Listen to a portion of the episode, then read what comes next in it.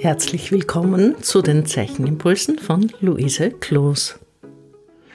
Wenn ihr selbst wilde Früchte oder wilde Samen beim Spazierengehen durch Wald oder Wiese am Wegrand findet, dann seid ihr eingeladen, eure eigenen individuellen Funde zu bearbeiten. Für diesen Impuls möchte ich die Früchte der Herbstanemone zum Thema machen. Warum habe ich sie ausgewählt? Sie ist optisch sehr reizvoll. Auf den ersten Blick sieht sie fast aus wie eine Baumwollfrucht. Allerdings dort, wo der braune Teil ist, der vom Stängel herauskommt, ist es markant anders. Dieser Teil ist mit vielen kleinen Samen besetzt. Eine Frucht besteht ja immer aus Samen und ein Fruchtteil. Diese Samen sind optisch sehr reizvoll, weil sie ganz verdichtet beginnen und dann ausstreuen sogar nach einer bestimmten Struktur, die ich ähnlich den Sonnenblumen finde.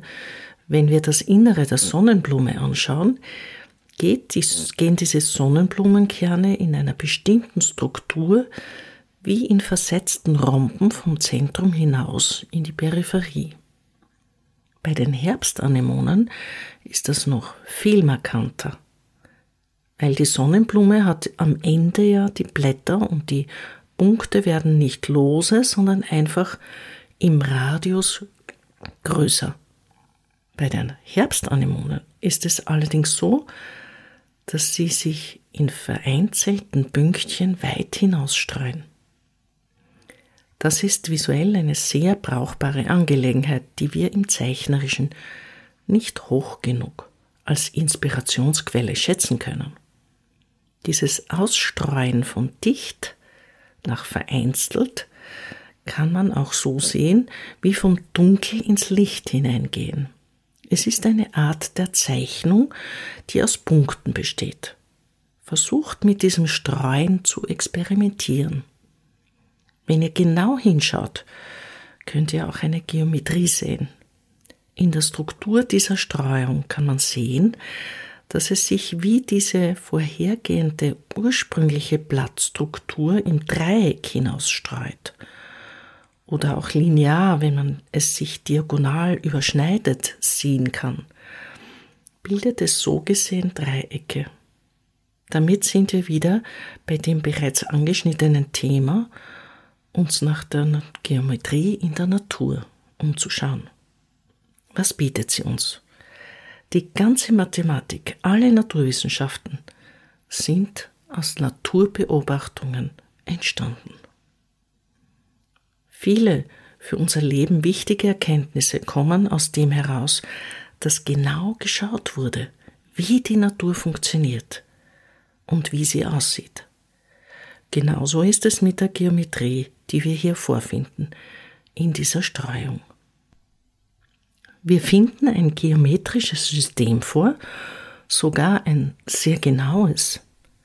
Schaut euch das gut an und dann versucht ihr natürlich mit Gefühl, aus der Intuition heraus, diese Streuung zu zeichnen.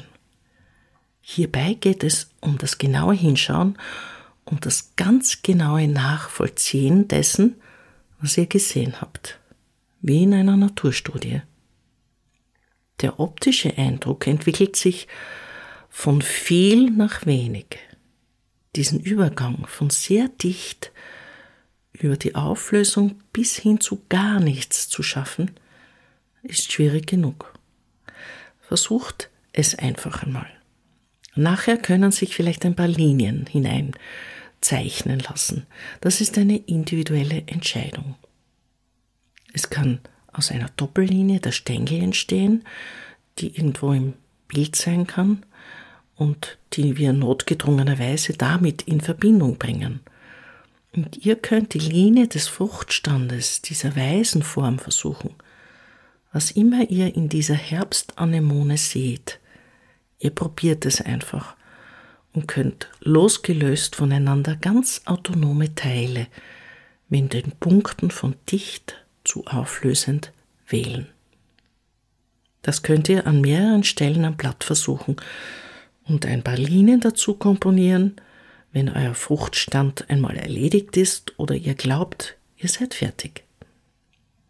Es ist auch möglich, diese Linien als geometrische Linien zu ziehen, wenn ihr aus dem Gefühl heraus diese Entscheidung trefft. Diese Entscheidung von Geometrie ist dann möglich, wenn ihr das Gefühl habt, dass in eurer Komposition aus den sich auflösenden Verdichtungen sehr vitale Formen entstanden sind. Dann könnt ihr dem gerade Linien entgegensetzen, die immer eine Geometrie auszeichnen. Ihr könnt mit diesen Möglichkeiten spielen. Die Vielfalt einer Form braucht immer ein Stück Geometrie. Zum Beispiel könnt ihr ein kleines Fenster fein zeichnen, das so wie in der Ferne ganz zart durchscheint. Das ist etwas, das ihr in eurem individuellen Zeichenprozess entscheidet. Geometrie und Vitalität sind Begriffe, die in jeder bildnerischen Arbeit zusammenkommen. Im weiteren Sinn könnte man sagen, das Apollinische, das Strenge, Genaue und das Dionysische, das wilde, chaotische, unkontrollierte. Diese zwei gegensätzlichen Paare in Form von Vitalität und Geometrie als Linien sind sehr spannend und sehr gewinnbringend, weil sie das Neue, das Unerwartete in eure Zeichnung bringen. Probiert das einmal anhand der Herbstanemonen aus. Die Situation mit Geometrie und Vitalität gelingt dann am besten, wenn ihr die Linien, egal ob gerade oder geschwungen, sehr schön und fein moduliert, so dass sie schwingen, so dass sie im Tonwert schwingen und der Bleistift sehr präzise, sehr fein gespitzt eine schöne, klare Linie erzeugt dann wird euer Zeichenergebnis ein wunderbares.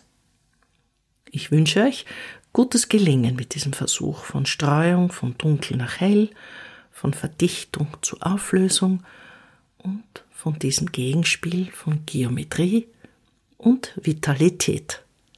Alles Gute und herzliche Grüße, eure Luise Kloß.